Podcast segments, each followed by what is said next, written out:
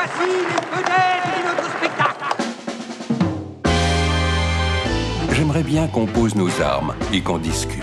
Bon, bah lui, il va me prendre la tête. Jack, je veux que vous me dessiniez comme une de vos françaises. Euh non, c'est chouchou, je veux, pas la moche. Zut, rezut et rezut derrière Ah, je vois, monsieur se fout de moi. Monsieur fait d'ironie. Mais où est-ce que vous vous croyez, merde? Au cirque?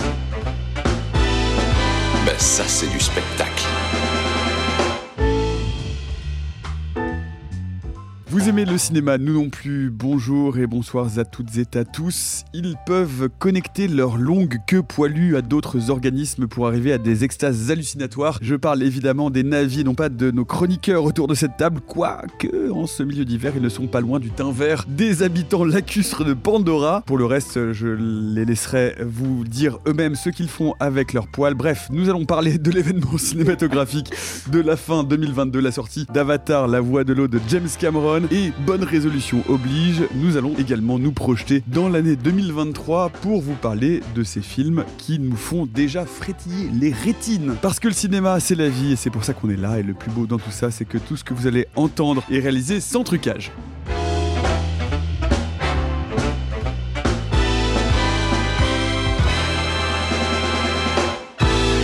Ça dépasse tout ce que j'ai pu imaginer. Bonsoir, bonjour, je sais pas, on on est le jour, on est le soir, on est quand?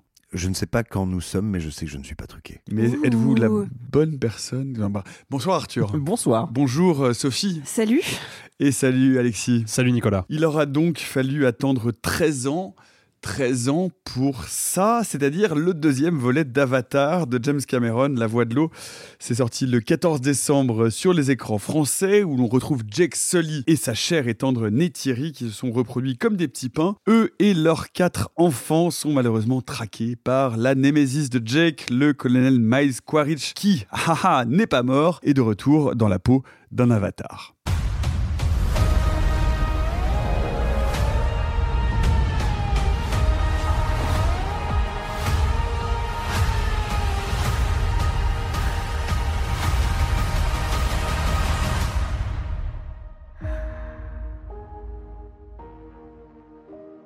Allez Simon, vas-y, tu trépignes. Ce film ne t'a pas seulement fait grimper au rideau, c'est peut-être le plus grand chef-d'œuvre du 7e art que tu aies vu de l'ensemble de ta carrière. Alors, pas, si, si, alors, pour de alors, vrai alors, alors, pas du 7e art. Moi, ce qui m'a sidéré, troisième. euh, je m'attendais à, à faire face à un morceau de cinéma qui se veuille une proposition puissante, d'autant plus puissante que le cinéma de divertissement américain est dans un état de déréliction qui est un petit peu comparable à la bête somme, euh, soit après un passage des All Blacks, soit après la Première Guerre mondiale, c'est-à-dire pas grand-chose. Et en fait, non, On je ne salue nos amis de Saint-Valery-sur-Somme et du Crotoy qui sont à l'écoute et qui vivent dans une très très belle baie par ailleurs. Et, et ce n'est pas ce à quoi je fais face. Je fais face à une forme de cinéma qui va peut-être très au-delà de notre conception traditionnelle du cinéma, en cela que on est face à une telle révolution de la grammaire, de la conception de la narration et de comment elle s'incarne, que moi, elle met à bas beaucoup de mes outils analytiques habituels. C'est la raison pour laquelle je n'ai pas mis dans mon top 5 de l'année euh, Avatar 2. Non pas qu'il ne puisse pas y entrer, je pense que j'ai encore besoin de 4, 5 ou 6 euh, visionnages pour pouvoir exactement situer le film. Tout à l'heure, on, on échangeait euh, avant d'enregistrer avec Alexis et il me disait c'est quasiment du cinéma transhumaniste. Effectivement, je pense que c'est un cinéma qui propose à notre œil de voir et d'apprendre à voir via un organe externe surpuissant. Je vais essayer de m'expliquer. Vous avez déjà entendu parler de la question de la fréquence d'images par seconde. Traditionnellement, le cinéma est diffusé en 24 images par seconde. C'est un standard qui a été décidé non pas pour des raisons esthétiques, mais pour des raisons industrielles, à une époque où la pellicule, ça coûte extrêmement cher. En gros, on doit se poser la question de quel est le nombre minimum de photogrammes qu'on peut diffuser pour euh, garder euh, bah, tout simplement l'illusion du mouvement. C'est-à-dire que le cinéma, à la base, ce sont des images fixes diffusées à une euh, fréquence qui va troubler notre persistance rétinienne, c'est-à-dire qu'on va créer l'illusion du mouvement. Et en fait, 24 images par seconde, ça n'est pas du tout la meilleure fréquence, la fréquence la plus belle, le mouvement le plus intéressant ou le plus fluide. Ça n'est pas l'idéal, c'est le minimum en termes de fabrication de pellicule qu'on peut obtenir pour avoir une forme de fluidité. Et donc, on le sait, d'ailleurs Edison lui-même l'avait dit, en gros, le standard intéressant pertinent en termes de fluidité et surtout de netteté, c'est autour d'une quarantaine d'images par seconde. Peter Jackson avec le Hobbit et puis Ang Lee avec euh, le machin de Billy Lynn Flynn, mais surtout Gemini Man, euh, ont travaillé la question plusieurs fois. Précision sur les titres, remarquable. Oui, mais c'est un jour dans la vie de Billy Lynn Merci, et euh, Alexis. Gemini Man, euh, ça pour le coup tu Oui, mais, mais, mais très souvent, comme je parle extrêmement vite, les gens se trompent. Euh, mais, mais, mais très concrètement, précision est mon deuxième prénom et C'est c'est 40 aussi lettres par seconde. et c'est aussi et c'est aussi mon nom indien. Euh, non, plus sérieusement, euh, ces deux metteurs en scène ont proposé des œuvres qui avaient un ce qu'on appelle le HFR, c'est-à-dire high frame rate, un défilement d'images par seconde supérieur aux 24 images par seconde.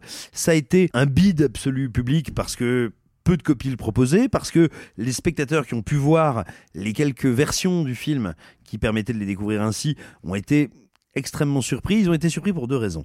La première, c'est que quand on... Oui, ben je sais, mon Nicolas, tu, tu, tu pinces comme si tu me demandais de faire un plus petit prépuce, mais c'est que tu veux que je parle moins longtemps. Mais J'aimerais Néanmoins... bien entendre quelqu'un d'autre, surtout. Oui, mais je suis, je suis un peu contraint pour qu'on pose techniquement ce qui se passe Mm. avec le film, d'expliquer un petit peu. En gros, le public a été extrêmement dérangé par ces changements pour une raison toute simple, c'est que quand on démultiplie la fréquence d'images par seconde, on démultiplie et la netteté et le niveau de détail qu'on peut voir. C'est-à-dire que si en amont, en pré-production, on ne pense pas le film de manière à ce que ce ne soit pas gênant de voir beaucoup plus de détails, on donne ce qui a été appelé le soap opera effect. C'est-à-dire on a l'impression de voir un truc en plastique. Et pour cause, parce que les décors, les costumes, tout ce qu'on filme d'habitude est fait pour être vu en 24 images par seconde. Ça, c'est une première chose. Le génie de Cameron tient en trois éléments. Le premier, c'est que, oui, je t'interdis de soupirer comme ça, même si tu le fais loin du micro et que les gens ne l'entendent pas. Le premier, c'est que comme on est en 48 images par seconde, quand un personnage bouge vite, vous avez toujours vu, euh, euh, dès qu'il y a un travelling très rapide, dès qu'il y a quelqu'un qui court, au cinéma, ça devient flou. Ici, ça n'est plus le cas. Premier élément.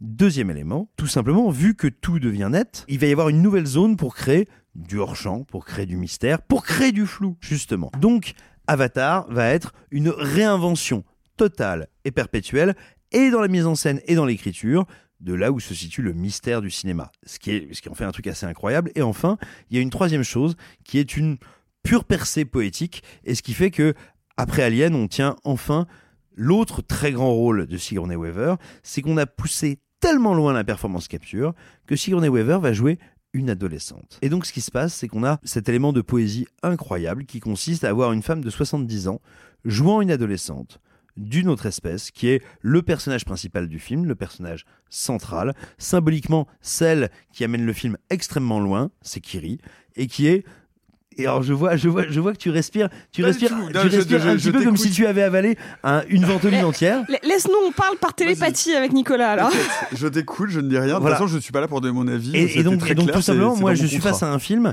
qui réinvente littéralement le règne symbolique du cinéma américain, qui réinvente la narration, la question du hors-champ, la question de la netteté, et donc la question de moi, mon regard de spectateur, et qui fait tout ça dans une geste opératique et épique, une forme d'odyssée, qui l'amène pour moi au niveau de récits tels que l'Iliade, et qui véritablement en fait un carrefour des arts, un carrefour des représentations et des conceptions. Euh, moi, je suis face à quelque chose que je n'ai jamais vu, jamais appréhendé et d'absolument gigantesque. Alexis, Ouais, Je serais un peu moins enthousiaste que Simon parce que je. je- bah, c'est-à-dire que pour plus enthousiaste, c'est compliqué. Oui, bah oui. bah- C'est-à-dire que monter au-dessus de ça, c'est quand même difficile.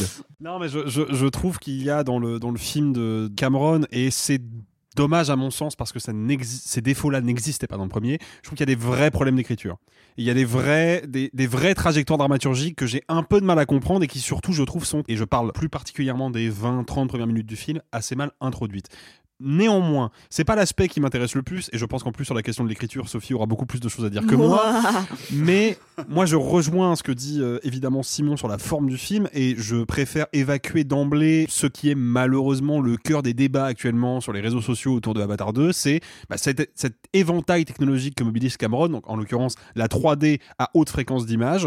Est-ce que c'est beau ou est-ce que c'est laid? Moi, je trouve que cet argument-là, fondamentalement, n'a pas de sens parce que la question qu'il faut se poser tout de suite quand on est confronté à ce genre de technologie, et c'était déjà le cas avec Angli, c'est est-ce que ça sert le propos du film ou pas? Si ça ne le sert pas, de fait, c'est juste une bande démo technique de 3h10 et ça n'a aucun intérêt autre que l'aspect technique. Si en revanche, ça sert le propos du film, là, dans ce cas-là, ça veut dire qu'on est, effectivement, d'un point de vue strictement factuel, face à une révolution du médium cinématographique et pour moi, c'est le cas. J'en tiens pour exemple un élément parmi d'autres que la technologie mobilisée par Cameron va mettre en valeur, la planète Pandora est traversée, et ça on le sait depuis le premier film, par une force vitale, une énergie un peu mystique, un peu insaisissable, que les navis ont placée comme épicentre de leur spiritualité, qui est donc leur divinité, Eiwa. Et cette divinité-là, contrairement à nos divinités monothéistes terriennes à nous, elle a un impact concret et visible sur l'écosystème, sur la biosphère de la planète. Et bien, si on n'a pas une forte densité de particules, un relief des peaux, un relief de la végétation qui est accru, si on n'a pas un sentiment en fait de, de vivacité globale qui est traduit par l'utilisation du HFR et de la 3D, et tout particulièrement en Dolby Vision, j'ai pas encore eu l'occasion de voir le film euh, dans ce format, mais je sais, pour avoir vu le premier dans ce format, que ça va être une expérience incroyable. À partir de ce moment-là, en fait, on sent la présence de cette, force vitale-là, parce que précisément, Cameron mobilise des technologies qui ne sont là que pour accroître le pouvoir de représentation visuelle et sensorielle de son film. Donc juste pour cet argument-là, la partie strictement technique du film, à mon sens, est totalement validée et j'y vois une intention d'auteur très forte. Maintenant, ça n'enlève rien aux quelques réserves que j'ai sur l'écriture et au fait que, et c'est un peu ironique parce qu'il y a un dialogue dans le film, à un moment où on parle justement de la voie de l'eau, qui est donc un concept euh, spirituel pour les navis qui habitent à proximité de l'océan, on nous dit la voie de l'eau n'a ni début ni fin. Moi j'ai l'impression que Cameron inconsciemment nous parle un peu de son film, qui je trouve manque d'un démarrage vraiment calibré, vraiment solide, et manque d'une conclusion à la hauteur de tout ce qu'il a mobilisé comme enjeu pendant trois heures. Mais si je mets ça de côté, c'est un spectacle absolument saisissant et surtout, et pour moi c'est quelque chose qu'il faut valoriser à l'heure où le cinéma populaire de divertissement est en train de se casser la gueule de partout, c'est une expérience cinématographique absolument dingue, c'est du jamais vu. Je n'ai jamais vu un film comme ça et peut-être même que Cameron a réussi ce que beaucoup de cinéastes ont essayé avant lui sans jamais y parvenir à 100%. Il a réussi, je pense, à tracer pour la première fois une passerelle artistique solide et tenable entre le 7e art et le 10e qui est le jeu vidéo. Et ça, ça c'est vraiment pas rien parce que oui, il y a plein de gens qui disent et je sais que tu en fais partie Nicolas, on dirait une cinématique de jeu vidéo. Eh ben ouais, on dirait une cinématique de jeu vidéo. Bien sûr qu'on dirait une cinématique de jeu vidéo et c'est justement là qu'est l'intérêt du film. Quand même le jeu vidéo découle du cinéma. Donc ces deux arts qui ont une forte parentalité convergent dans une seule œuvre unique. Ça, pour moi, c'est vraiment super important, quoi. Arthur. Alors j'ai adoré le film, je le trouve immensissime, mais j'ai peut-être encore plus de réserves qu'Alexis. C'est intéressant, je crois qu'on va crescendo vers euh, vers du moins bon et Sophie se fera euh, la pierre angulaire de tout ça. Moi, je trouve le film est formellement révolutionnaire, euh, que c'est quelque chose effectivement que je n'ai jamais vu, que je ne comprends pas, qui déconcerte. Euh, le côté jeu vidéo est quelque chose qui m'a un peu dérangé, mais c'est par le coup parce que je n'ai pas été habitué à ça. C'est-à-dire que tu parlais tout à l'heure de euh, Simon du, soap opera effect cet effet télévisuel qui rajoute des images entre les 24 images par seconde pour rajouter de la fluidité dans, dans le film continu. C'est ça, le soap opera effect. hein, c'est- alors, pas exactement. En fait, le soap opera effect, c'est, euh, je le dis euh, très rapidement, en gros, comme on a plus d'images, on a plus de netteté, et en fait, traditionnellement, euh, les accessoires, les décors, les couleurs qu'on utilise pour faire du cinéma euh, sont faits pas pour ce niveau de netteté, sont faits, euh, bah, on les refait. Si vous allez sur un tournage, que ce soit de série ou de film, etc., ce que vous allez voir, les décors ont l'air faux. Mais une caméra qui filme avec ses capacités de 24 images par seconde ne va pas capturer du faux. L'idée, c'est de dire, oui, quand on augmente la quantité d'images par seconde, tout d'un coup, le décor ressemble à un décor. Bon, en tout cas, tout ça pour dire que c'est un effet qui est très télévisuel et quand on voit des images purement numériques avec cet effet-là, forcément, ça rappelle le jeu vidéo. C'est pas ça qui m'a forcément dérangé. Dans la technique, moi, ce qui m'a plus dérangé, c'est que je n'ai jamais vraiment saisi pourquoi d'un seul coup Cameron passait du 24 à du 48 images par seconde. En fait, il alterne toutes les 30 secondes à 2 minutes et je ne comprends jamais vraiment pourquoi, sachant qu'en plus, quand c'est sous l'eau, je trouve ça d'une fluidité assez exemplaire, mais quand c'est sur Terre, je trouve que ça fait très faux et je comprends le, propos hein, de ça, mais par contre, pourquoi toutes les 30 secondes ça change Je ne sais pas. Je ne sais pas. Donc ça, ça me déconcerte. Par rapport à l'écriture, moi, il y a un propos que je trouve très beau, c'est- que le premier Avatar nous proposait un monde, une mythologie, un univers, une faune, une flore, et que là, il se dit, bah, je vais refaire la même chose. C'est-à-dire qu'on est obligé de voyager, d'aller à un autre endroit de Pandora. Je vais vous présenter une nouvelle faune, une nouvelle flore, un nouvel univers. Et ça, je trouve ça assez remarquable, sachant que je n'avais pas vu le premier Avatar en 3D, donc je n'avais que des suppositions de ce que pouvait être en 2009 cette révolution-là. Et là, pour voir le travail effectué sur l'immersion dans l'image, c'est assez remarquable. Et j'aime bien l'idée que, plus que sur le premier, Cameron prenne le temps d'exposer parfois longuement des séquences quasi mutiques où on est juste sous l'eau à découvrir une baleine, à juste s'immerger dans ce récit-là. Moi, je trouve ça assez fascinant. Par contre, sur l'écriture, j'ai des gros problèmes. J'ai des gros problèmes sur. Alors, les personnages féminins, je vais laisser ça à Sophie. J'ai un gros problème sur le petit Tarzan. Spider, Ah, il là, s'appelle Spider, ouais. qui est horriblement mal écrit et qui a Le tout rasta un. blanc, littéralement. Littéralement le rasta blanc. C'est Tarzan, hein, c'est vraiment Oui, Tarzan. c'est hein. Tarzan. Et qui a un arc un peu de rédemption qu'on ne comprend à aucun moment et qui n'a aucune attache émotionnelle avec le spectateur. J'ai pleuré deux fois devant le film, hein. jamais euh, via Spider, où en fait je me suis arraché les cheveux en disant mais putain t'as un film qui est pas loin d'être parfait. Pourquoi t'as écrit ce personnage comme ça? Donc voilà, je suis un peu la Suisse entre entre deux camps. Euh, je trouve le film est quand même vraiment remarquable et important. Je, si comme, je sais pas si ça veut dire quelque chose d'un film important, mais pour moi ce film l'est. Il n'est pas parfait. Et c'est dommage parce qu'il est quand même tellement impressionnant sur plein d'aspects qu'il l'aurait pu l'être. Et tu te dis, en 13 ans, alors c'est un peu faux dire en 13 ans il a fait que ça, parce qu'on sait très bien qu'en fait il a écrit les quatre suivants, qu'il a tourné le 2, le 3 et une partie du 4 en même temps, qu'il a quand même révolutionné euh, la caméra, parce qu'il y avait déjà des caméras qui tournaient à 120 images par seconde, mais lui il a adapté avec sa caméra qui filme en 3D et qui pouvait filmer sous l'eau, parce qu'il y a des séquences qui sont filmées sous l'eau. Bref, ça a pris du temps, je le comprends, et je trouve ça objectivement superbe. C'est dommage de passer à côté de deux trois trucs qui font que c'est un peu raté. Sophie. Ouais, ouais, je ne dis rien, je vous, je vous- je vous laisse parler pour le moment et ensuite on va, on va, on va alimenter le débat. Je- moi, je suis très déçue par Avatar 2. Pas que j'ai une appréciation particulière du 1. euh, pourtant, je lui ai redonné une chance et je l'ai vu en conditions Dolby, très belle aux États-Unis, euh, dans une magnifique salle, dans les conditions parfaites.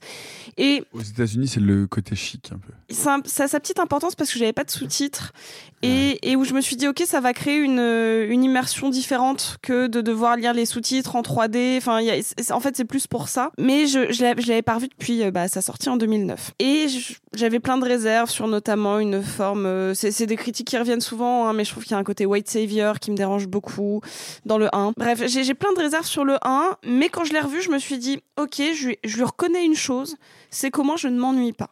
Je ne m'ennuie pas parce qu'il y a dans sa narration, un peu comme il avait réussi à me séduire avec par exemple Titanic, qui est aussi un film très long, une narration extrêmement active et qui vient toujours euh, te chercher. Euh, dans Titanic, ça peut être pour euh, le, côté gros bateau qui se casse la gueule, ou ça peut être pour l'histoire d'amour, ou ça peut être pour le côté social. Ou ça... Et en fait, dans Avatar, il y avait déjà ça qui était bon bah ok, je donne à manger à ceux qui aiment de l'action, à ceux qui vont aimer le côté insertion dans une nouvelle forme d'espèce, quelque chose d'un peu plus documenté. Et donc, sans aimer Avatar 1, je reconnais des qualités euh, d'ordre de divertissement pur. Et donc, sans y aller euh, de manière euh, active enthousiaste voir Avatar 2, je me dis au moins, je sais que je m'ennuierai pas. J'ai au moins cette attente-là. Bah, malheureusement, ça n'a pas été le cas. Je trouve que le film est euh, fondamentalement beaucoup trop long et c'est un peu gênant. Et surtout, moi, j'ai un gros souci, c'est que Avatar 1, pour moi, même si je trouve que les personnages féminins sont assez caricaturaux parce que ils ont ce côté grande pleureuse qui me gêne beaucoup, qui sont, elles sont un peu hystérisées. Et donc, dans, un, dans une nouvelle société qu'on essaye de détacher des codes européens, d'émotions ou autres, là, j'étais un peu gênée par la, la surexploitation du pleur et du cri. Mais malgré tout, c'était une société matriarcale euh, bercée par une force féminine et où les femmes étaient aussi des guerrières et des actives, des, des vraies actives. Bah là, il y a quelque chose qui me gêne fondamentalement dans l'éducation des enfants. C'est-à-dire que les, les, les, parmi tous les, les, les enfants, on a euh, une fille adoptée, une, euh, deux filles, non, bah une, une petite pas adoptée et deux garçons aînés. Et en fait, je suis gênée parce que les deux garçons aî- aînés sont traités d'une telle manière qu'en fait, j'ai tendance à les confondre et que les filles n'ont pas de vraie participation active dans euh, la narration, selon moi, parce que bon. Là, tu je- es dur quand même. mais non, je, je- je trouve qu'elles ont euh, leur propre axe qui n'est pas du tout à la hauteur de ceux des garçons. C'est-à-dire que pour moi, le personnage principal du film, euh, c'est le cadet, du coup, c'est le deuxième fils. C'est celui qui fait Ouais, des conneries. C'est l'ado. ouais. C'est pas celui qui correspond au schéma patriarcal. Ah, et surtout. et pour cause. Non, mais moi, ce qui me gêne, c'est que euh, Neytiri, qui était quand même une putain de guerrière, euh, bah là, aujourd'hui, elle n'est plus caractérisée comme une maman. Bah Et je non, justement. Bien sûr que si, Simon. bah si, bah en fait, c'est que quasiment tous les personnages féminins importants soit euh, sont euh, enceintes, soit mères. Et je trouve qu'en fait, il a reproduit un schéma hétéronormé, euh, caricatural, et où tout repose sur la filiation. Il y a les garçons, ils veulent être comme papa, ils veulent être des guerriers, ok. Donc Et des soldats par ailleurs. hein. et des C'est à soldats par ailleurs.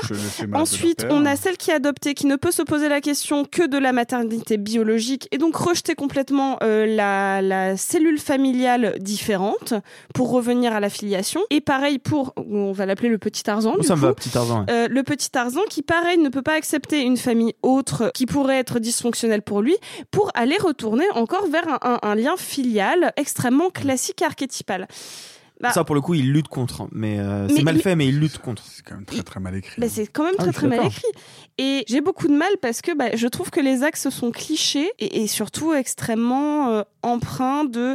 On a voulu se détacher euh, de, de toute forme de projection de société moderne pour revenir à quelque chose un peu plus euh, nature ou tribu un petit peu différente. Et en fait, je trouve qu'on est dans la reproduction de, schim- de schémas clichés où on ne peut se projeter que par notre propre référentiel blanc qui me gêne énormément.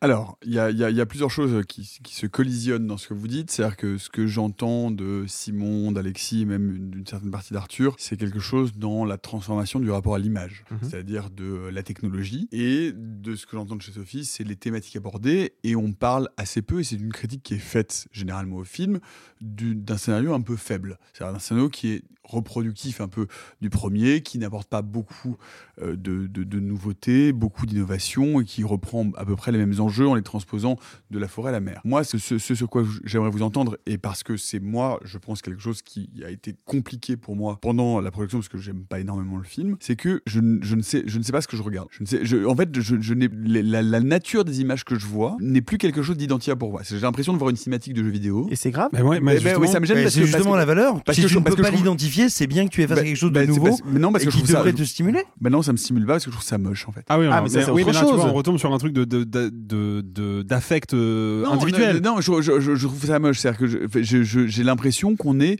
en dehors. C'est-à-dire que finalement, la prouesse technique déborde ou surpasse la question narrative. Or, quand on, se re- quand on regarde ce cinéma de divertissement qui est là pour nous raconter une histoire, qui a en plus une ambition un peu politique, un peu écologique, etc., qu'est-ce qui reste de l'histoire? Et j'ai l'impression que euh, la, la nature du changement et de la transformation de l'image finit par laisser de côté ce qui est l'essence de ce pourquoi on veut aller au cinéma et de ce que Sophie disait tout à l'heure, c'est-à-dire du divertissement, c'est-à-dire de raconter une bonne histoire. Et l'histoire, moi, pour moi, dans Avatar 2, elle est absolument ratée. C'est d'un ennemi total, c'est d'un conformisme, voire limite relativement conservateur dans la façon dont c'est dépeint. Et, euh, donc, voilà, je, trouve qu'il y a, quelque, y a un dissensus, ou en tout cas une vraie question sur ce qu'est la nature de cette image-là par rapport à ce que ce monsieur, ce réalisateur veut nous raconter. Je laisserai euh, Simon euh, t'attaquer sur plein d'aspects de ce que tu viens de dire. Moi, il y a juste un truc qui me saute aux yeux.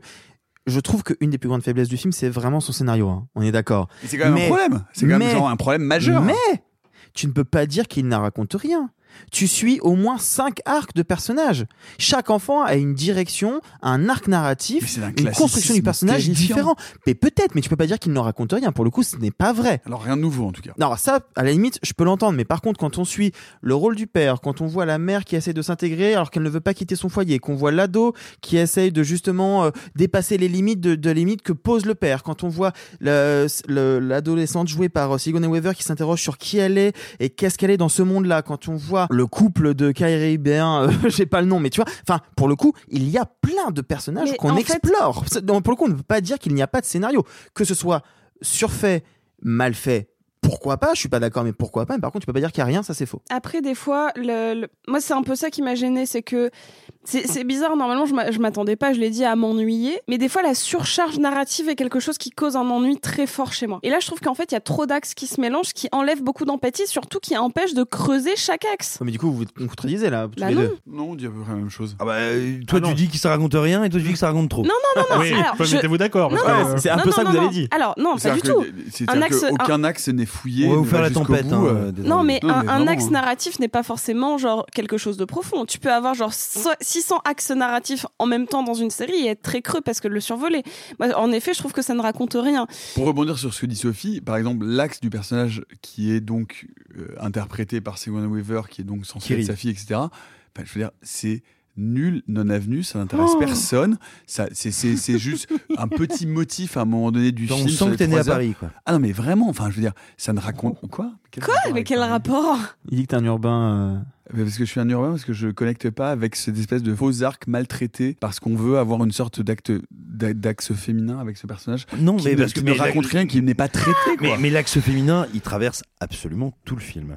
On a un père, on a un père, et on a un père et un, et un militaire en face. Ouais, c'est deux, une réplique- deux paires de couilles qui s'affrontent, et c'est le juste Justement pas. le fil de ce film du début à la fin. Justement pas. Et on a un père qui ne cesse de dire un père, c'est là pour protéger. Et le film va montrer, et de manière ô combien terrible, que ça ne fonctionne pas, que ça ne marche pas. Et il va y avoir à partir de là deux ressorts narratifs de la radicalité et du combat dans le film, que sont Neytiri et euh, j'ai mangé le nom du personnage qui est interprété par Kate Winslet. Oui, parce que Ronald. for- forcément, on ne s'en souvient plus parce que tous les personnages se mélangent. Ne sois pas de mauvaise foi, je viens de dire son nom juste avant que tu finisses la phrase, elle s'appelle Ronald. C'est parce Oui. que toi, t'as une meilleure mémoire que Simon, mais en vrai, on se souvient Ah, pas mais du moi, nom moi, du moi, j'ai pas de mémoire, moi je, Bah, je, je, je- moi je Est-ce que- dessine. je, je vous mets au défi de citer le nom des quatre Oh. enfants. Alors il y a, Moi, j'ai Kiri, c'est euh, tout. il y a Kiri, il y a Neteyam, il y a Loak et euh, j'ai oublié la petite dernière, mais elle pour le coup est un personnage tertiaire. Voilà, et toi, tu as vraiment beaucoup de mémoire et tu te souviens de 3 t'as- sur 4. ça commence par un T. Mais attends, et donc, et donc c'est intéressant que tu veuilles faire diversion, et en même temps je te comprends,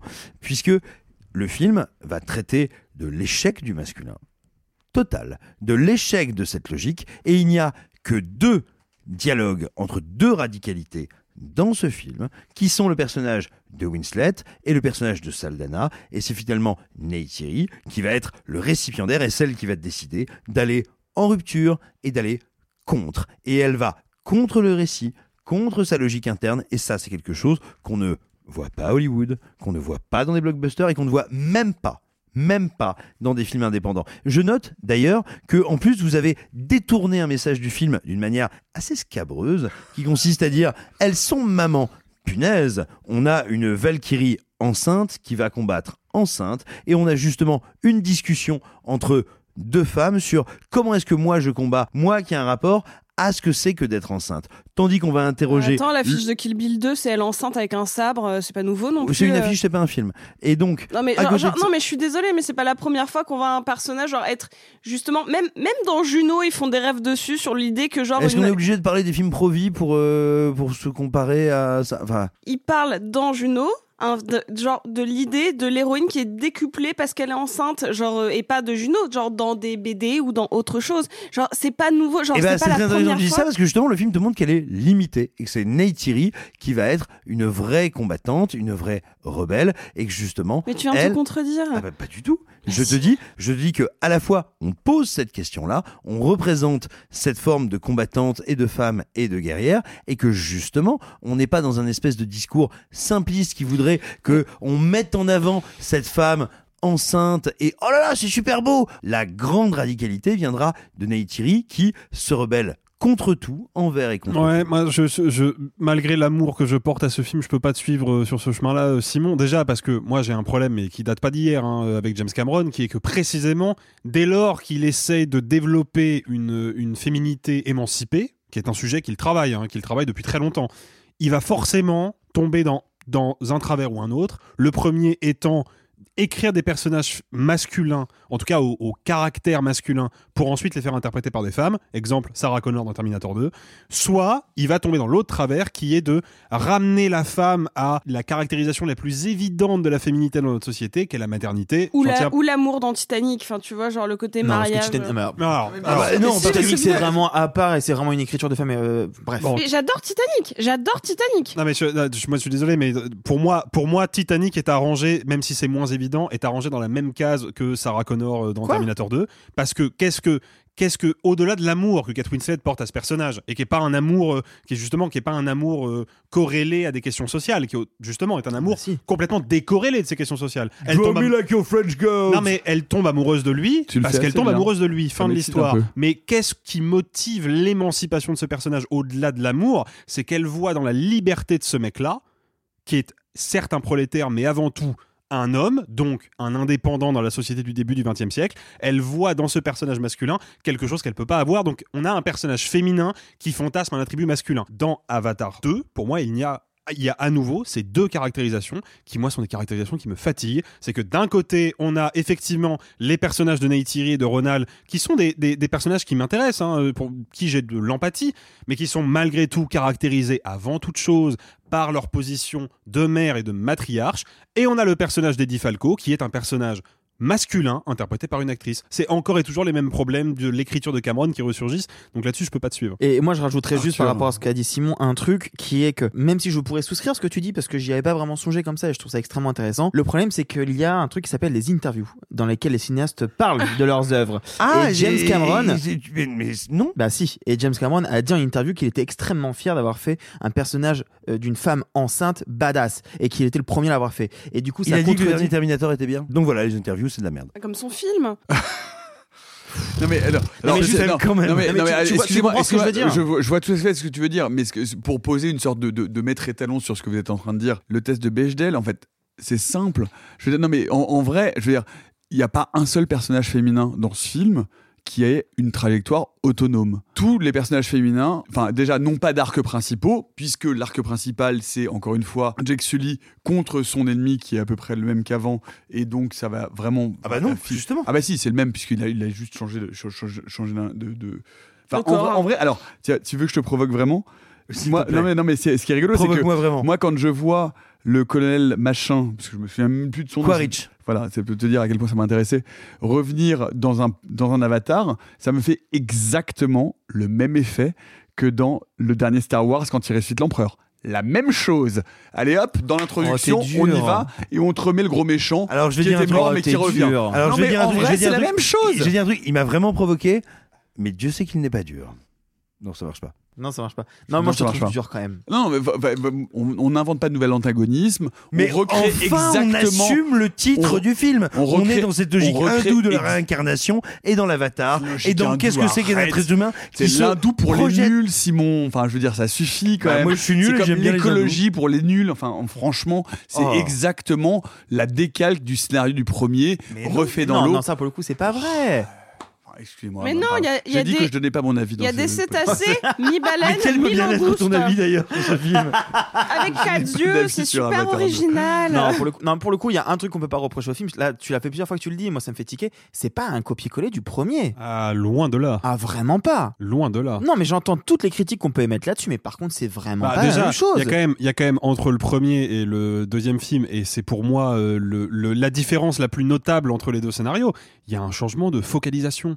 C'est-à-dire que fondamentalement, même si Jack Sully et Neytiri sont très présents dans l'histoire, et je pense qu'on sera à peu près tous d'accord Mais là-dessus pour le est dire, quasiment pas présente. Non, mais- Elle n'arrive qu'à la fin pour sa scène elle d'action à n'a pas, elle n'a elle pas, si, aucun lien et Attention. aucun poids Le dans moment, l'enjeu dramatique elle n'a pas d'implication dramaturgique. Je suis d'accord avec vous. Il n'empêche que sur 3 Elle est heures un 12 de film, motif. elle est à l'écran pendant 2 heures, donc elle est quand même très Oui, présente. mais elle est un La pur question n'est pas là. Elle n'a pas d'enjeu, elle n'a pas d'arc narratif. Et c'est un personnage féminin. C'est important, Alexis. Quelle est la focalisation Quel est le point de focalisation d'Avatar premier du nom? C'est un être humain, Jack Sully, qui va symboliquement parlant, et c'est un peu lourdeau peut-être, moi en l'occurrence je trouve ça plutôt intelligent, c'est un garant, un représentant d'une force coloniale qui va se débarrasser de son identité pour justement se débarrasser de son héritage colonial. Oui, mais ça c'est passionnant. Oui, mais et ça, c'est ce qui fait la valeur du premier. Mais ça, c'est le point de Mais focalisation. là, c'est totalement perdu. Laisse-moi finir. C'est le point de focalisation du premier. Le deuxième te dit, le point de focalisation, c'est les enfants. Donc déjà, il se, il se débarrasse de Jack Sully. Parce qu'en vérité, Jack Sully, il n'a une importance, il a une importance de héros de film d'action. Mais il ne fait pas avancer Oui. l'intrigue. C'est même le contraire, il c'est un film mascu total. C'est un film mascu d'un mec qui veut lutter Mais contre un autre mec contraire. et qui ne Comment- parle que de famille et qui ne parle que de ses deux enfants, plutôt de ses garçons parce que les filles on en a gros, globalement rien à foutre et qui leur dit yes sir et avec lesquels il a un rapport militaire. Enfin, Oui. vous vous rendez pas compte que ce film est un film réac total du début à la fin. Et comment ça peut être un film masculin alors que ça te dit qu'il a tort, qu'il provoque la mort de Ah oui, là, certains mais non, mais membres ça, de sa famille évident. et que il est montré comme justement la part humaine en lui et la part Mais- humaine mortifère, destructrice Mais- mais- et qui doit être détruite. Mais heureusement que genre le film vient le racheter en disant que euh, Pas bah, le racheter, le détruire. non le racheter. C'est-à-dire que la scène de fin, euh, genre justement où on le voit bébé, tout ça, et où il reparle, genre en fait, quand il repart dans ces espèces d'anémones de mer, de mer lumineuse, euh, genre en fait, finalement, c'était sa destinée de revenir là. Il parle justement du fait qu'il y a un cycle et que genre il était fait pour partir là et pour avoir cette destinée là. Genre, je l'ai vu ce matin, hein, tu vois, genre au moment où il est dans cette espèce de champ, il dit que de toute manière, sa destinée, du coup, vu qu'il y a quelque chose d'un peu animiste, euh, un peu primaire, de dire que genre son cycle s'arrêtait là, tu vois. Donc du coup, lui se dédouane de par cette force naturelle au-dessus. Et, genre, la moi, maman est derrière. hein. et la maman est derrière. Et, et vraiment, il y a, moi, il y a un truc qui, qui me choque, c'est que euh, même cette petite Kiri qui pourrait être super intéressante, bah en fait, son arc narratif à elle n'est même pas assez important pour son père. C'est-à-dire que c'est la seule qui est entre guillemets, ok, elle a son arc narratif à elle toute seule, mais mais en soi, il est tellement Oui, mais traité si- par Et elle va sauver des les garçons. femmes, hein, Oui, les hommes se sauvent tout seuls. si tu peux, si tu peux dire ça, Sophie, c'est parce que effectivement, son arc narratif n'a pas d'intérêt pour Jack Sully, mais il en a pour James Cameron puisqu'il le filme. Donc à Mais- partir mais de il là, est je suis très- désolé, mais, il est très faible son axe narratif. il- c'est Euh, une- non, c'est le centre. C'est le personnage mais principal. c'est pas le personnage principal. Mais sinon, c'est pas du tout le personnage principal, voyons. Et C'est pas la protagoniste, c'est le personnage. Mais principal. toujours Pas du tout. C'est le elle garçon est Euh, bah, en fait, le seul qui arrive à s'intégrer avant sa famille dans la, euh, dans, la communauté euh, près de la mer avec les, les espèces de baleines langoustes, eh ben, c'est le, le, deuxième fils qui est un rebelle, pas contre le patriarcat, mais juste contre la figure paternelle. Et c'est un débat qu'on a eu longtemps avec Alexia avant. Parce que c'est pas parce que tu te rebelles contre ton père que tu te rebelles contre le patriarcat de manière générale. Bon. Et ce garçon-là, euh, vu qu'il arrive à communier avec ses, ses baleines langoustes, en fait, c'est lui le principal parce qu'en fait, il arrive à être plus intelligent que sa famille et à comprendre aussi la notion d'outcast, qui pourrait être un, truc super intéressant, sauf que de toute manière, à la fin, James Cameron, ses axes narratifs, il en a plus rien à foutre. Tout ce qu'il veut faire, c'est faire couler un bateau. Parce qu'apparemment, entre Abyss, Titanic et celui-là, son, sa passion, c'est faire couler des trucs. Genre, littéralement, ce que j'ai reçu, retenu, c'est que ça, il sait super bien le faire. Tu vois. Eh ben, ça promet ce podcast. Et Hein on n'a dit pas de spoiler, mais si évidemment vous avez vu Titanic ou Abyss, vous allez avoir un petit mais sentiment de dire- déjà vu. dire, dire que Titanic, le bateau, il coule, c'est pas un spoiler. Allez, voilà Avatar, euh, La Voix de l'eau de James Cameron, chef-d'œuvre absolu du 7e art, ou trop longue cinématique de jeux vidéo scénarisée par un enfant attardé. À vous de juger. Et n'hésitez pas à nous Quel dire enfoiré. ce que vous en pensez dans les commentaires.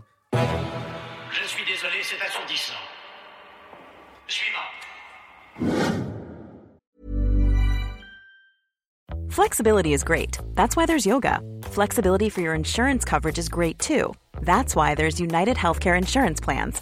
Underwritten by Golden Rule Insurance Company, United Healthcare Insurance Plans offer flexible, budget friendly coverage for medical, vision, dental, and more.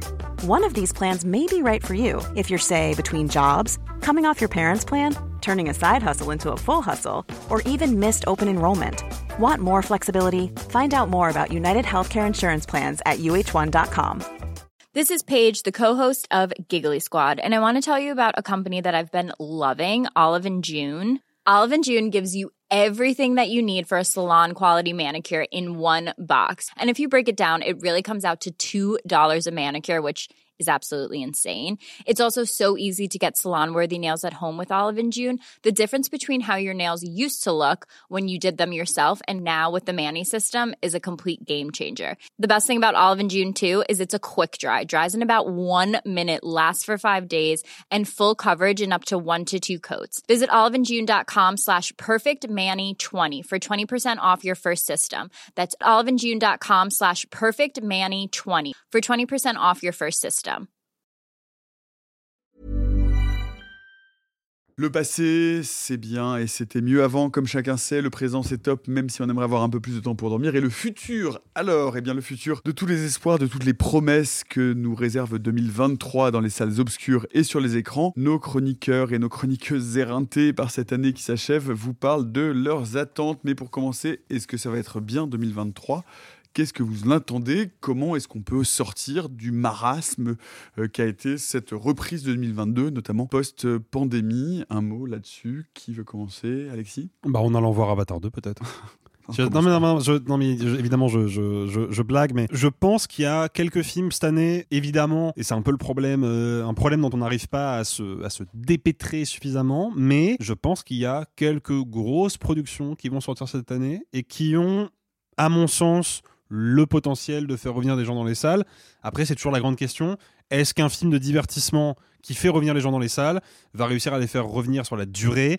Jusqu'à présent, ça s'est jamais vraiment vérifié. Je vois pas pourquoi ça se vérifierait maintenant, mais il y a quand même dans le calendrier des sorties des films qui peuvent avoir un vrai générer un vrai attrait populaire et qui sont en plus j'imagine qu'on en reparlera des films qui ont des à mon avis des vraies qualités euh, cinématographiques à défendre quoi Arthur Bah, euh, par rapport au fait de revenir en salle de suite à un succès, c'est intéressant de regarder que le plus gros succès en France cette année, c'est Top Gun, qui a 6,5 millions, hein, c'est 3 millions de plus que le numéro 2.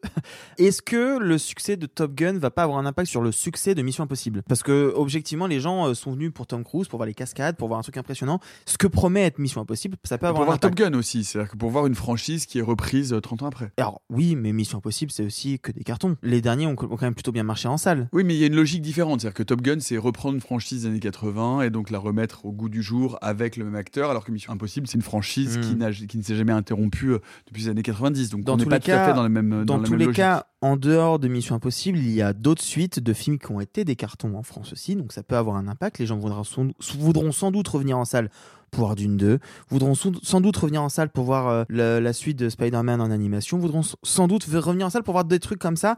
Et puis même côté français, on sait que c'est des gros enjeux, mais le Astérix, les Trois Mousquetaires, ce sont des choses qui peuvent attirer le spectateur plus que la production de 2022 qui était quand même un sacré cru. hein. Après, il y a un truc à prendre en considération, c'est qu'encore une fois, les plateformes se multiplient, euh, les habitudes euh, demeurent les mêmes que depuis le premier confinement, à savoir les gens restent de plus facilement devant leur écran que devant une salle de cinéma. Euh, on a vu à Paris récemment l'ouverture d'un cinéma premium qui propose des, des séances très chères pour une expérience soi-disant différente, alors que c'est juste un siège qui s'allonge.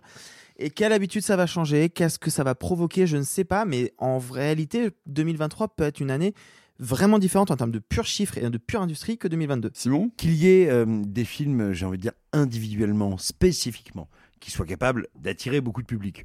J'en doute pas, euh, et j'aurais pas, euh, euh, tu vois, la curiosité ou la prétention d'essayer de dire tiens plutôt celui-ci, plutôt celui-là. Ça, me paraît un, un constat euh, logique. En fait, ça ne me semble pas être le sujet. C'est-à-dire que, rappelez-vous, depuis Tenet, à chaque fois qu'il y a un film événement, on se repose la question est-ce que ce film va redonner envie? On se l'est posé pour Tenet, on se l'est posé pour d'autres, on s'est dit oh là là, Spider-Man No Way Home, oh là là, vraiment là, d'un coup, ça y est, c'est reparti. Oh, tel film là, ça y est, c'est reparti. En réalité, je pense deux choses. Premièrement, aucun film n'a le pouvoir de réactiver la fréquentation des salles. Il y a des films qui ont la capacité d'amener des spectateurs. En revanche, ce qu'on constate, c'est bien qu'il y a une habitude qui s'est perdue. Un film ne peut pas refonder une habitude. Et typiquement, Top Gun, sans parler du tout de la qualité du film, hein, ça n'est pas une critique, ne peut pas refonder une habitude. Et d'ailleurs, il ne l'a pas refondée. Par conséquent, et j'en reviens à quelque chose que j'ai dit euh, il y a quelques heures euh, autour de cette table, la vraie question demeure comment arrivons-nous à faire savoir aux gens que des films existent? Moi, ce qui me fascine, et on voit, mais vraiment, et on voit ça des dizaines de fois dans l'année, depuis la fin du confinement et du confinement des salles, on voit euh, des films dont on peut dire tu vois, en essayant d'être, tu vois, un peu, en prenant un peu de recul, en se disant que, tiens, telle ou telle production ont euh, une capacité à être des films grand public, ou en tout cas à public large, des films qui sont capables d'attirer les gens, dont les thèmes sont euh, très faciles à, on va dire, à transmettre, qui, ne sont pas des œuvres inaccessibles, et ben, ce qu'on remarque, c'est que les gens ne savent pas que ces films sortent en salle. Nous sommes dans un pays où les gens ne savent pas ce qui sort en salle. Tant qu'on n'aura pas trouvé, craqué le moyen pour, en France, faire savoir au public quels sont les films à l'écran, il n'y aura pas de réponse positive à l'avenir du cinéma en salle. Moi, j'ai un exemple très concret de ce que vient de dire Simon. hein. J'ai vu en projection presse, alors à l'heure où on enregistre le podcast, il y a quelques semaines, il y a quelques jours, on va dire, le Babylone, le nouveau film de Damien Chazelle. Euh, je l'ai mis euh, sur ma story Instagram et j'ai eu plusieurs réponses de certaines de personnes qui me suivent, qui se disent très cinéphiles, qui m'ont écrit en disant putain, je savais même pas que Chazelle faisait un nouveau film. Je suis trop fan, j'adore tous ses films, je savais pas qu'il faisait un nouveau film. Alors que pour moi, journaliste ciné qui suit l'actualité de très près, c'est un événement ce film. Donc non, on ne sait pas parler des films qui sortent, sachant que Babylone sort le 18 janvier. Donc c'est vraiment euh, là là. Et qu'on parle d'un film avec Brad Pitt, Margot Robbie, C'est un budget fou, énorme, qui se voudrait un immense film à Oscar, et littéralement, les gens ne savent pas que ce film existe. Pas qu'il sort à cette date-là, qu'il existe. C'est dingue. Ah, je, je pense que les gens ont perdu l'habitude d'aller en salle. Tu l'as très bien dit, Simon. Et je pense que je suis complètement d'accord avec toi. Il n'y a aucun gros film qui peut rameuter. C'est-à-dire, genre, il peut rameuter à un instant T, mais après, bah, en fait, les gens perdent l'habitude. Ce qui manque, c'est cette idée de. Tiens, en fait, le cinéma, c'est une activité sympa que je peux faire pour, entre guillemets, pas trop cher et surtout d'une œuvre, enfin, genre, de manière diversifiée. Je m'en suis rendu compte, pareil, hein, expérience personnelle. Ma grand-mère, pour ses 85 ans, a eu une carte pâtée. Et en fait, du coup, ça la re-rend curieuse cette possibilité d'avoir le choix, de se dire bah tiens dans mon cinéma je vais aller voir, elle aller voir le film avec Gad Elmaleh, elle aller voir euh, Chronique d'une liaison passagère, elle va voir les films qu'elle regarde sur Var Matin et qu'elle qui, lui inspire quelque chose. Parce qu'en fait juste le fait d'avoir et de posséder une carte qui euh, l'empêche de se dire bon bah ok il va falloir que je mette 17 euros pour aller voir ce film quoi que ce soit, juste ça, cette petite carte lui a redonné le goût d'avoir euh, d'aller au cinéma parce que ça devient une activité facile. Et j'ai l'impression qu'on a perdu ce côté genre tiens ça peut être une activité d'un mardi soir, d'un dimanche soir, d'un, d'une pause déj, enfin peu importe. Et, et je crois qu'en fait Netflix ou les plateformes en fait ont juste remplacé ce côté de tiens ça c'est encore plus facile. Et je pense qu'en fait il faudrait redonner ce goût de la facilité du cinéma et pas que de l'expérience exceptionnelle. Il y a un truc à prendre en considération, même si c'est mineur entre guillemets par rapport au score d'avant Covid et au score d'avant euh, plateforme.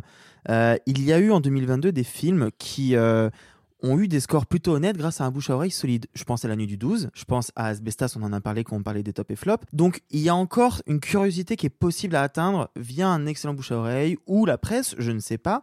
Pour moi, c'est plus le bouche à oreille que la presse, mais voilà. Il est encore possible d'aller piquer cette curiosité avec des films qui sont en fait des propositions assez singulières. Simon, pour conclure. Alors, c'est pas tellement une conclusion, mais c'est peut-être un sujet qu'on abordera après, je ne sais pas. Euh, il me semble qu'en fait, il va falloir qu'on réfléchisse à, et vraiment à, à très très brève échéance en France, non pas à la fin de la salle de cinéma, parce que, et je l'ai déjà dit, je suis très attaché à la salle de cinéma, mais à un moment, il va falloir qu'on regarde un petit peu le réel et combien il vient euh, toquer à la, je dirais, à la fenêtre de la salle de projection. C'est-à-dire que si une proportion croissante et croissante et croissante et de plus en plus importante des spectateurs veulent et désirent voir les films chez eux que ce soit sur leur téléphone, sur leur ordi, sur leur vidéo proche ou sur leur super télé, en fait, nous n'avons pas vocation à décider comment les gens regardent les films. Et donc, nous allons devoir trouver des courroies de financement et des manières de faire exister le cinéma français sans se dire, bah, nous sacralisons la salle et nous allons amener tout le monde en salle quand personne ne veut y aller. Et encore une fois, moi, mon médium privilégié du cinéma, c'est la salle. La question n'est pas là. Si le public décide qu'il découvre, vit, et consomme le cinéma via d'autres médiums, alors parce que nous avons un financement du cinéma qui est collectif et qui est organisé en système, nous devons le repenser avec un autre centre de gravité que la salle, et nous devons le faire vite avant que notre cinéma périclite meurt et se déconnecte encore plus fort du public qu'il n'en est déconnecté à présent. Allez voir les films en salle où vous, où vous voulez en fait, puisque c'est le message. En fait, le cinéma se consomme euh, aussi, et quoi qu'on en dise, sur euh, tous les supports et sur toutes les plateformes. En attendant 2023, il y a des belles choses qui vous attendent en salle parce que bon bah la salle c'est quand même pas mal. Tant qu'elle est là il faut en profiter. Et il y a un film qui vous fait trépigner à peu près tous les quatre. Le prochain Harry Astor qui s'appelait à l'origine Disappointment Boulevard qui s'appelle maintenant Beau is Afraid, avec notamment Joaquin Phoenix. Quand on parle d'Harry Astor, Sophie, euh, je m'adresse à toi puisque c'est un film que tu attends particulièrement. En fait, il faut savoir que Harry Astor, si vous ne le connaissez pas, il a déjà fait deux longs métrages. Donc le premier étant Hérédité, le deuxième étant Midsommar, et qu'il avait fait une flopée de courts métrages que vous pouvez tous euh, découvrir sur internet parce qu'ils sont en accès gratuit, notamment euh, The Weird Thing About the Johnson, si je dis pas de bêtises, Absolument. qui est sans doute l'un des courts métrages les plus glaçants et les, les, les plus brillants que j'ai pu voir de ma vie. Et euh, ça fait quelques années que Harry Astor et un de ses euh, compères, euh, Robert, Robert Eggers, dont on a parlé notamment pour The Northman, et en fait, ils ont quasiment le même âge. Réalisateur de The Witch aussi, de The voilà, Lighthouse. De, de The Witch, de The Lighthouse et de The Northman. Et en fait, les deux sortent quasiment un film chacun la même année. Ils ont le même nombre de films à leur actif. Et là, euh, Robert, Robert Eggers a sorti The Northman et Harry Astor n'a pas encore sorti le sien. Donc là, on est en train de voir genre euh, euh, qui va gagner à la bagarre. Et, c'est un peu intéressant de voir leur leur progression dans un sous-genre qui s'appelle Elevated Horror et dont les deux se revendiquent un peu les porte-paroles. Là, Harry Astor nous promet un film très long. Il a, il a jamais menti sur le fait que le film ferait potentiellement plus de 3 heures et que, à mon avis, ce serait tout aussi sombre que Midsommar ou Hérédité. Est-ce que ce sera de l'horreur pure? Est-ce qu'il ira dans quelque chose de plus folklorique, de plus intime? On ne sait pas. Est-ce qu'il va faire comme euh, son compère et aller dans un style un peu radicalement différent pour aller euh, plus vers une esthétique de studio? On ne sait pas. Il a laissé un mystère quasi total. Tout ce qu'on sait, c'est que le film est terminé depuis un moment et on se demande juste dans quel festival il va aller. On n'a pas de. Cannes, hein. Moi, je, je vise Venise. Je sais pas pas pourquoi, Ah ouais je, je le sens pas très Cannes. Ça euh, fait tard Venise, non Ça fait tard, mais- c'est l'année prochaine, mais on n'a on n'a pas de pitch du tout pour le moment. Rien. Non. Sur Si ce n'est un poster où on voit un Joaquin Phoenix qui a été rajeuni, Rajeuni numériquement, très jeune. Ouais, ouais. Et puis, et puis des photos de tournage où il n'est pas du tout rajeuni, où il Ah, n'est pas du pas. tout numérique et où ça a pas l'air d'aller fort fort fort. C'est ça. Tout ce qu'on tout ce qu'on sait, c'est que euh, je fais souvent une comparaison. C'est pour moi Harry Astor, c'est le Woody Allen de l'horreur. C'est-à-dire que c'est un euh, le, le- le stéréotype du euh, de l'intello juif new-yorkais euh, qui va très très très très très très mal et qui paye très très très très cher son psy et qui fait des films pour aller mieux. Sauf que bah Woody Allen, euh, on rigole, c'est un petit peu léger. Harry Astor, bah on a envie de se tirer une balle et de lui demander comment ça va. Et puis on sait qu'il y aura Denis Ménochet. Et ça, ça fait toujours plaisir. Mais oui.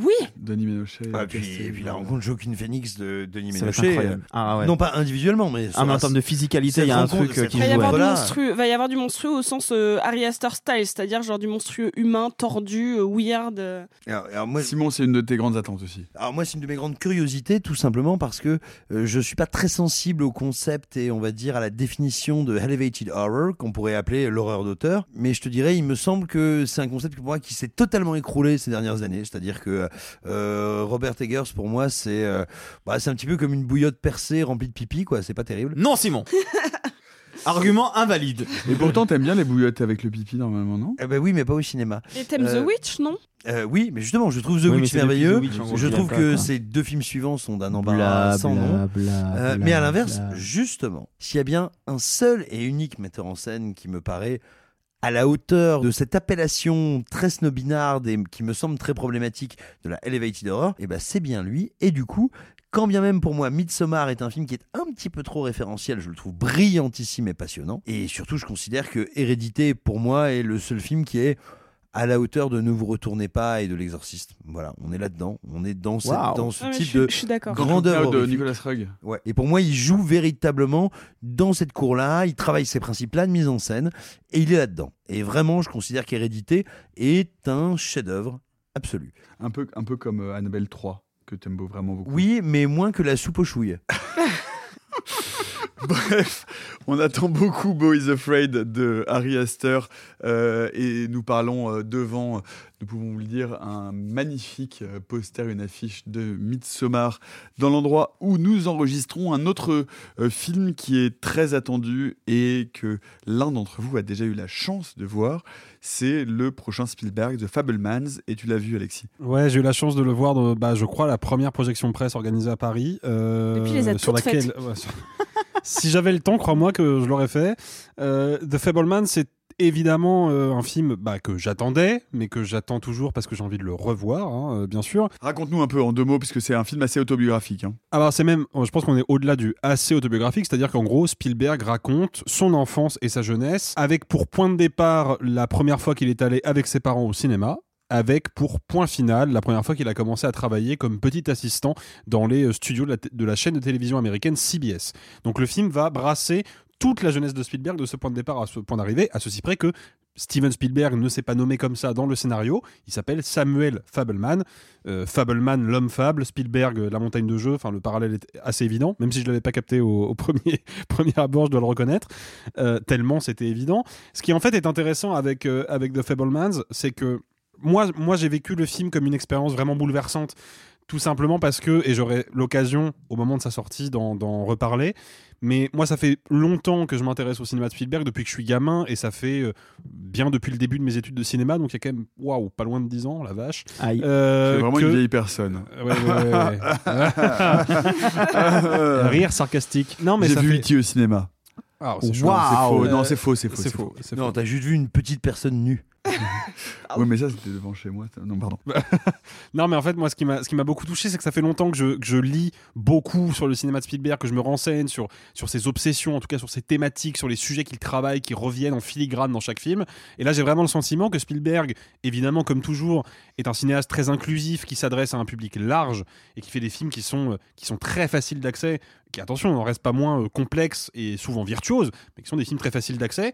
Mais j'ai l'impression que pour la première fois, au-delà du grand public, il s'adresse d'abord aux gens qui suivent son cinéma depuis longtemps. Et moi, j'ai eu l'impression, et ça m'a ému aux larmes, que le cinéaste venait me taper dans le dos pour me dire bah, tout ce que tu as vu dans mes films, tout ce que tu as spéculé sur moi, eh bah, tu avais raison et je te le prouve maintenant. C'est-à-dire que ce serait un film plus intimiste parce que Ah, beaucoup- rien, je pense que c'est le film a beaucoup parlé de lui dans sa filmographie, mais de manière toujours assez allégorique. C'est le film en le plus planquant un peu. C'est le film le plus intimiste qu'il ait jamais réalisé, pour la bonne et simple raison que c'est la première fois qu'il parle de sa vie, quoi.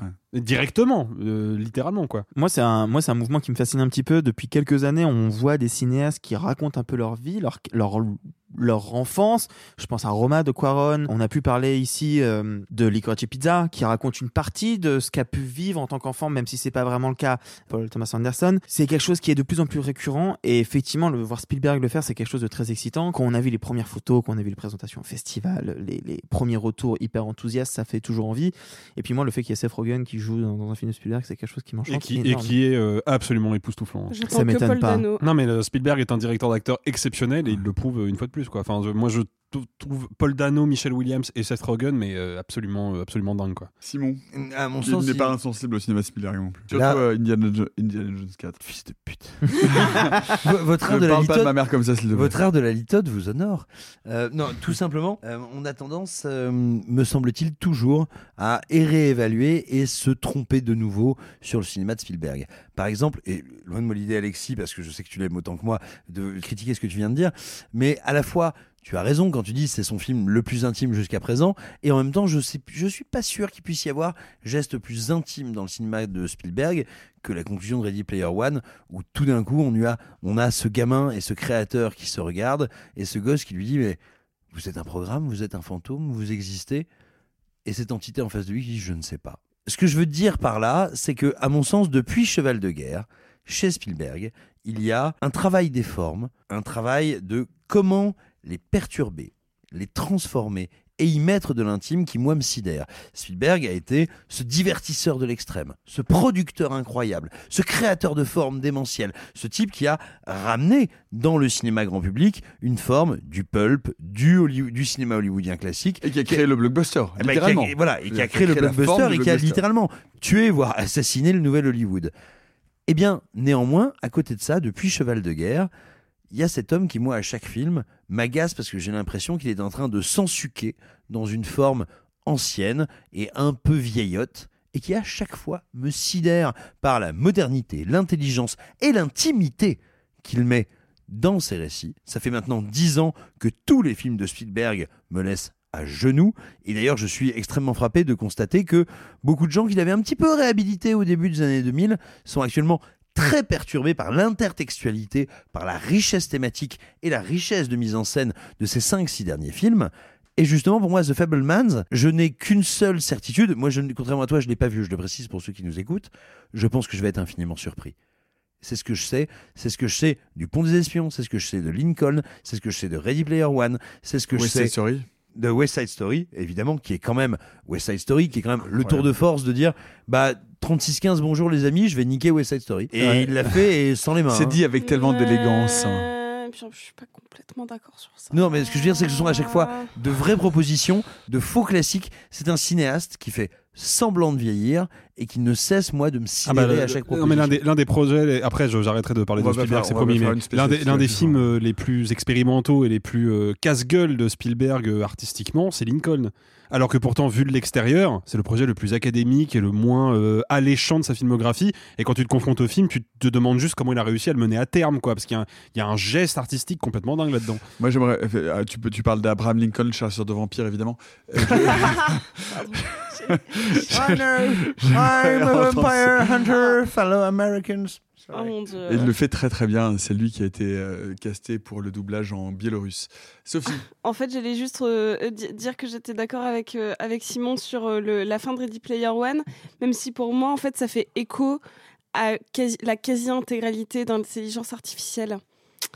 Et, ce qui est très joli avec Spielberg, c'est toujours l'intertextualité de ses films et le, rapport à la famille. Encore une fois, moi, je fais partie de, ces personnes qui ont complètement délaissé le cinéma a priori plus sérieux de Spielberg de ces dernières années. Je m'y suis remise vraiment avec euh, Pentagon Papers et Ready Player One, mais c'est vrai que euh, ceux d'avant, je les ai délaissés. Je suis restée vers l'enfance. En fait, là où j'ai l'impression que son cinéma devenait adulte comme moi et que ça m'intéressait du coup moins, bah en fait peut-être que non, peut-être que la part d'enfance que moi je sauverai toujours mon film Spielbergien, c'est Hook parce que j'ai Hmm. grandi avec. La meilleure bande originale de John Williams, ça fermez vos gueules, niquez-vous. Euh, Oh, bah- bah, du coup, en fait, ce, côté euh, sparkles de de- de- de- d'enfance, en fait, euh, ah bah, je- eh. Ah non, mais, bah, non, mais parce que moi j'étais plus âgé, donc ou que moi je l'ai- je c'est Ouais, mais moi, c'était ma VHS d'enfance, tu vois, donc euh, du coup, euh, et dans mes On attentes, a, en on plus, a j'ai- oublié de dire que la bande, euh, la bande originale d'Avatar est vraiment épouvantable. Pardon. Elle est vraiment atroce. Euh, mais- Précisons qu'elle est centrée sur le thème du personnage féminin. bah, pour dire à quel point il est traité comme de la merde, Ah du ouais, coup. c'est vraiment ça. on lui Ne relançons ouais. pas cette discussion, s'il vous plaît. On a encore plein de trucs à traiter. Hein. Allez, The Fablemans, on va passer euh, rapidement, on va faire un tour de table euh, sur euh, ce que vous attendez, euh, vous, en dehors de, euh, du Harry Astor et du Spielberg. Je vais commencer par ma gauche avec Alexis. Deux, trois pistes, une piste, ce que tu veux, mais qu'est-ce qui t'excite sur cette année 2023 qui s'ouvre? Je m'étais promis d'essayer de pas parler que de cinéma américain.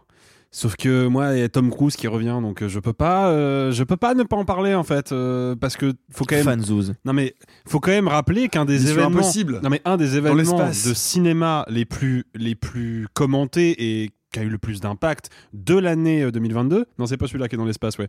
C'est le euh, celui de Doug Liman qui n'est pas encore tourné. Bref, l'un des événements de, cinéma de l'année 2022, ça a été le premier trailer de Mission Impossible 7, qui a littéralement lessivé tous les fans de films d'action, parce que c'est un trailer qui ne raconte rien, ne dévoile quasiment rien de l'intrigue du film, mais qui est bourré à rabord de scènes d'action. Et moi, juste, il n'y a pas. Il n'y a pas une image dans le trailer qui ne m'excite pas d'un point de vue strictement euh, cinégénique en fait.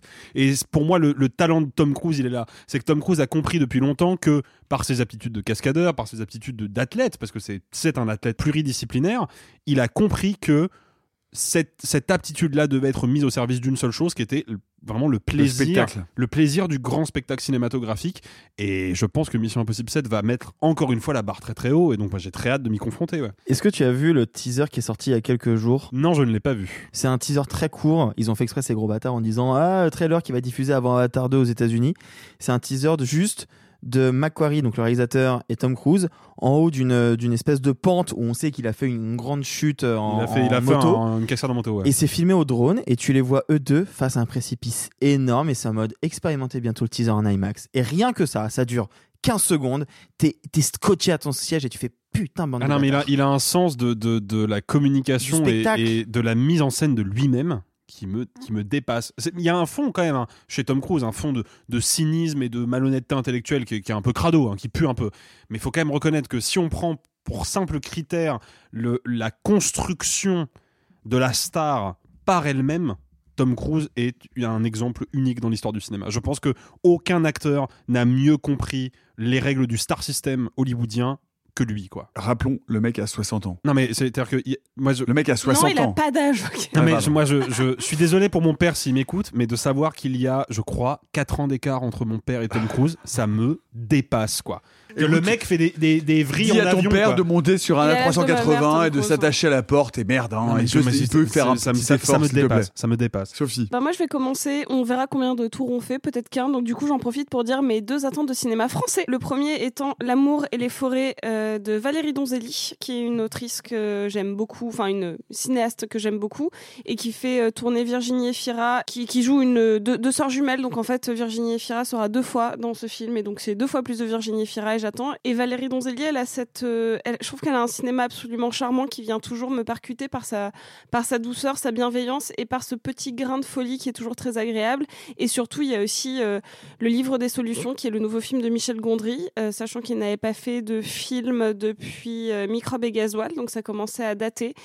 Et je suis très curieuse de savoir dans quelle mouvance du cinéma de Gondry ça va s'orienter, parce que Gondry, euh, on le connaît bon beaucoup pour sa carrière américaine ou pour son, son côté euh, clipesque, puisqu'il a fait les, les plus grands clips de l'histoire de l'humanité. Mais il a aussi un côté très intimiste français qu'il avait fait donc avec ses documentaires, euh, notamment L'épine dans le cœur, mais aussi avec Microbe et Gasoil.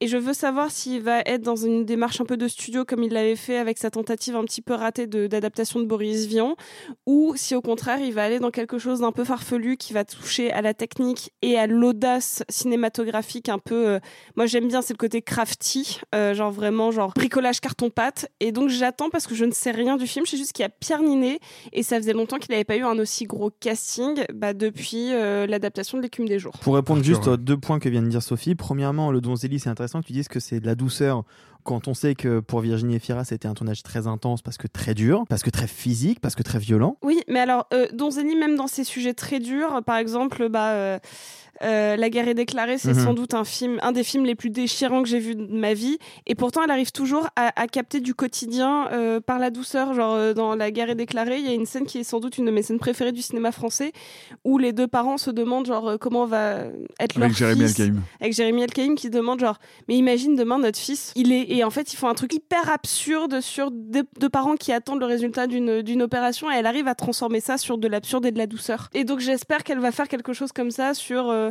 un sujet tr- qui est très dur sur le. Je sais que c'est sur la perversion narcissique et sur le couple. Et en fait, j'a- j'attends de savoir comment elle va pouvoir y insuffler quelque chose d'atypique sur le quotidien. Et pour rebondir à un deuxième point par rapport à ce que vient de dire Sophie, Pierre Ninet a expliqué en interview que le Michel Gondry serait un truc à moitié autobiographique de la part de Gondry et très très très intime. Voilà, pour répondre à ce que tu viens de dire. J'ai hâte Voilà. Euh, moi de mon côté, je voulais euh, Arthur, à parler toi, de. Bah, en vrai, j'ai 800 films que j'attends cette année à peu près. Enfin non, peut-être pas, mais voilà. Euh, je voulais citer le nouveau euh, Spider-Man Across the Spider-Verse parce que le premier était vraiment superbe, parce que l'animation c'est quelque chose qu'il faut mettre en avant et même si on sait qu'en 2023 on va encore chialer devant Pixar et on va sans doute chialer devant le dernier Miyazaki, je pense que Spider-Verse a une proposition graphique que je trouve euh, un peu unique. Je, il y a forcément des choses plus folles, il y a forcément des choses plus impressionnantes, mais moi, ça a été une énorme claque. Et le trailer qui est sorti quelques jours avant que nous enregistre cet épisode m'a foutu une petite baffe. Euh, j'ai pas voulu le regarder, j'ai pas pu m'empêcher de regarder des images, et je me dis que ça va être un grand film et un grand film de 2023 important. Et je voulais parler aussi. Juste préciser deux, deux- deux secondes que le, le- le premier, le premier épisode, un, on parle pas des Marvel avec Tom Holland. Non, non, non, on non, c'est le film d'animation sorti en 2018, sorti en réalisé par 2018. Chris Miller et Lord. euh, Non, écrit par eux, mais pas réalisé par eux. Euh, réalisé Ah oui. par, euh, Ah non, par Peter. Ramsey, Bob Persichetti Mm. et Rodney Rothman. Rodney Et qui était un très très un très beau vraiment un très beau film d'animation. Graphique. c'est un film immense. C'est un Ouais, film immense qui va donner un univers graphique à chaque personnage. Là, on sait qu'ils vont encore plus multiplier le l'affaire. Enfin, c'est ça a été pour là jusque là la meilleure exploitation de ce qu'est le multivers chez Marvel. Euh, non, non, c'est c'est un grand film et la suite euh, vraiment est une grande attente. Une de mes grandes attentes, c'est également euh, la suite de ce qui fut pour moi le meilleur film de 2021, à savoir Dune 2. Euh, j'aime énormément l'histoire, j'aime énormément le casting et le- surtout le réalisateur. Hâte de voir comment cela va aboutir dans le 2.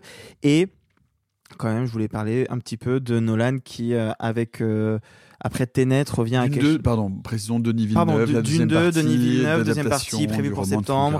Arrivée du pers- euh, exploitation de tout ce qui est le personnage de Zendaya, de toutes ces tribus-là, arrivée La de partie- Florence Pugh dans le rôle de la princesse, etc. Donc la suite de Dune sortie en 2021, qui était un chef-d'œuvre.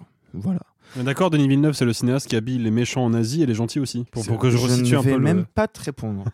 je ne vais même pas. Denis Villeneuve est un des réalisateurs les plus intéressants. Revoyez Ennemi si vous ne l'avez pas Mais- vu. mais- Ennemi est un film Ou Blade Runner colossal. 2049, qui pour le coup est un très grand film. Mais, euh, Mais J'ai envie de te dire, tu sais, c'est intéressant contact. parce que mine de rien, on est dans une émission où tu as à choisir entre la mort du sable et la vie de l'eau. Oh, je vais Oh pas là. répondre. Non, non, non. Simon Rio Non, mais- mais alors, alors là, alors, si vraiment on veut opposer Avatar 2 à Villeneuve, vraiment, moi je suis ok pour sortir les armes. hein. Ah, moi j'ai aucun Non, mais problème. je suis ok peut- pour sortir des peut- On katanas. peut opposer. Après le l'enregistrement, les amis. Ouais, On peut opposer, non, on peut opposer, on peut Non, mais- opposer mais- le cinéma à la taxidermie, moi, il n'y a pas de Waouh, problème. waouh, waouh, waouh. Non. n'ai pas, je n'ai pas donc- envie de monter un épisode plus long qu'Avatar 2, s'il vous plaît.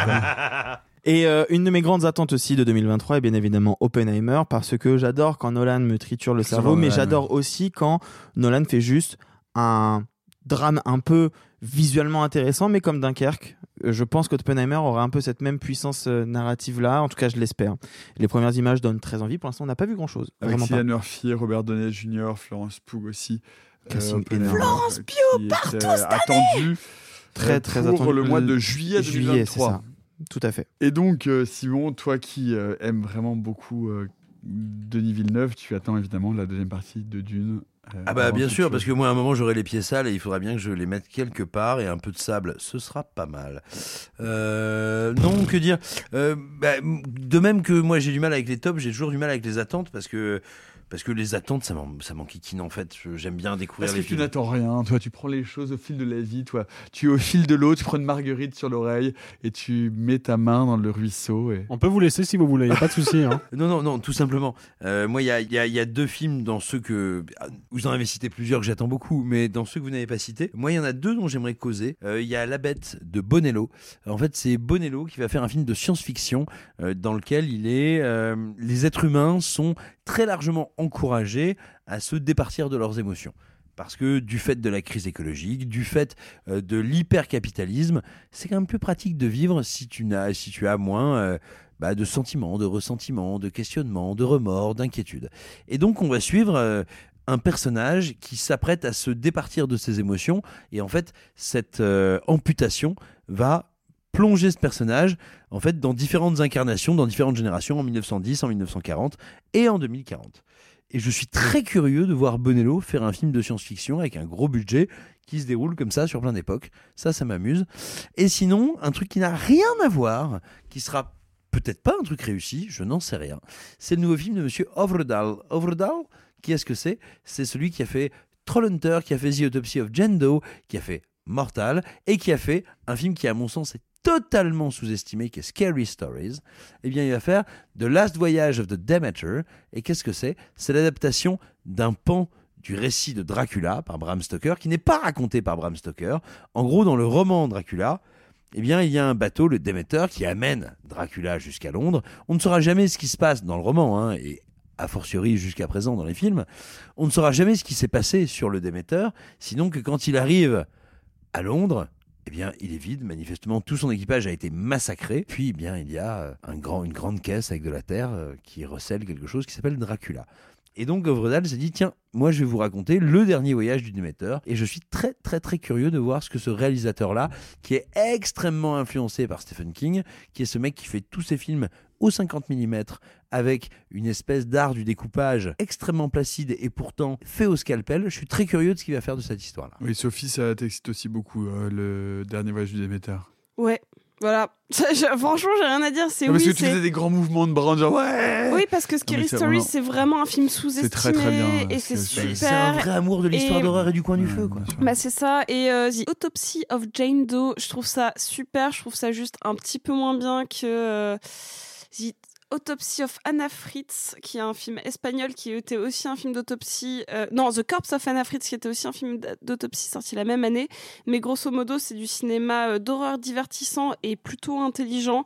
Et c'est vraiment tout ce dont on a besoin. On aurait pu, juste parce que là on conclut un peu l'émission, On va conclure je me permets de faire une petite liste exhaustive. On aurait pu aussi parler d'Indiana Jones 5, on aurait pu parler de Retour à Séoul, on aurait pu parler de Barbie, on aurait pu parler du nouveau Scorsese qui sortira sur Apple TV normalement à la fin de l'année, on aurait pu parler de The Killer de Fincher qui sortira sur Netflix, on aurait pu parler d'autres films qui sont pas datés mais qui risquent d'arriver comme le Michael Mann, comme euh, le Ridley Scott, comme euh, le Coppola, quoique ça j'ai du mal à y croire. Et on aurait pu- Métropolis. euh, le pardon. Il est rentré en tournage hein, de mémoire. euh, Oui, donc pour tu vois, sorti pour Mégalopolis. 2023, ça me semble compliqué. On aurait pu parler du le- Lantimos, du Wes Anderson. Le Bref, Lantimos, bien sûr, et le, et, le, et le remake de Josiane, 45 ans, secrétaire à... À dissimuler. Waouh, la vanne va revenir à chaque épisode et à chaque épisode elle sera ça. censurée. C'est terrible. Yes. Merde Tu pourras jamais la faire en fait. Je, Tout ça pour dire que- film est incroyable, il existe. hein. Cherchez-le sur des sites de torrents. et The Eternal Daughter de Joanna Hogg. Voilà, en fait, j'allais dire qu'il y avait deux réalisatrices qui se sont fait de plus en plus remarquer, même s'il y en a une qui est plutôt jeune et l'autre qui est plutôt avancée dans sa carrière, mais qui a fait un gros, euh, bah, qui, qui a, qui a fait une grosse entrée dans la sphère euh, critique et publique, même si ça reste assez confidentiel, qui est Jo- Joanna Hogg avec The Souvenir partie 1 et partie 2, euh, qui est sorti entre l'année dernière et cette année. Si j'ai pas Euh, l'année qui est dernière. sorti, euh, qui est sorti cette année. cette- euh, en deux. 2022, en- qui est sorti Voilà. en 2022, les deux. Et, et qui sort euh, The Eternal Daughter avec bah, Tilda Swinton. Et bah, en effet, c'est le retour de Greta Gerwig qui vient de sortir, il y a quelques jours, le trailer euh, de, son fam- de sa fameuse adaptation de Barbie. Et en fait, moi, ce qui me fait juste plaisir, c'est de voir que euh, le. Parce que peu importe ce qu'on pense du travail de Greta Gerwig, elle a réussi à créer suffisamment d'engouement avec la- l'arrivée de son futur film euh, comme euh, un trailer de Mission Impossible. Son, trailer est arrivé en top euh, sur Twitter, etc. Et ça, ça m'enthousiasme beaucoup. Et juste pour terminer par rapport à Joanna Hogg, je voudrais juste préciser qu'en 2023, pour accompagner The Eternal Daughter, Condor a annoncé qu'ils allaient ressortir ces trois premiers longs qui sont très peu connus, à savoir Unrelated, Arch- Archipelago et Exhibition, euh, qui sont trois films méconnus et qui sont à voir absolument. Voilà, dites-nous euh, également ce que vous attendez ou ce que vous redoutez le plus euh, pour cette année 2023 dans les commentaires. En tout cas, merci à toutes et à tous de nous avoir écoutés, de nous avoir supportés. On espère que vous étiez bien. En tout cas, je vous promets que personne n'a été blessé pendant le tournage, mais on va pouvoir commencer maintenant. Allez, bye les amis et gloire à Satan. Oh, c'est pas humain, les salauds, ils m'ont épuisé. Au quatrième stop, il sera exactement 0h13 minutes. Oh la vache Moi je vais être en retard au lycée Oh, bah dis donc, t'es bien pressé, toi, toi. Ceux qui sont encore vivants, profitez-en pour le rester, allez-vous-en Arrivederci E buon viaggio Messieurs, il n'est de bonne société qui ne se quitte.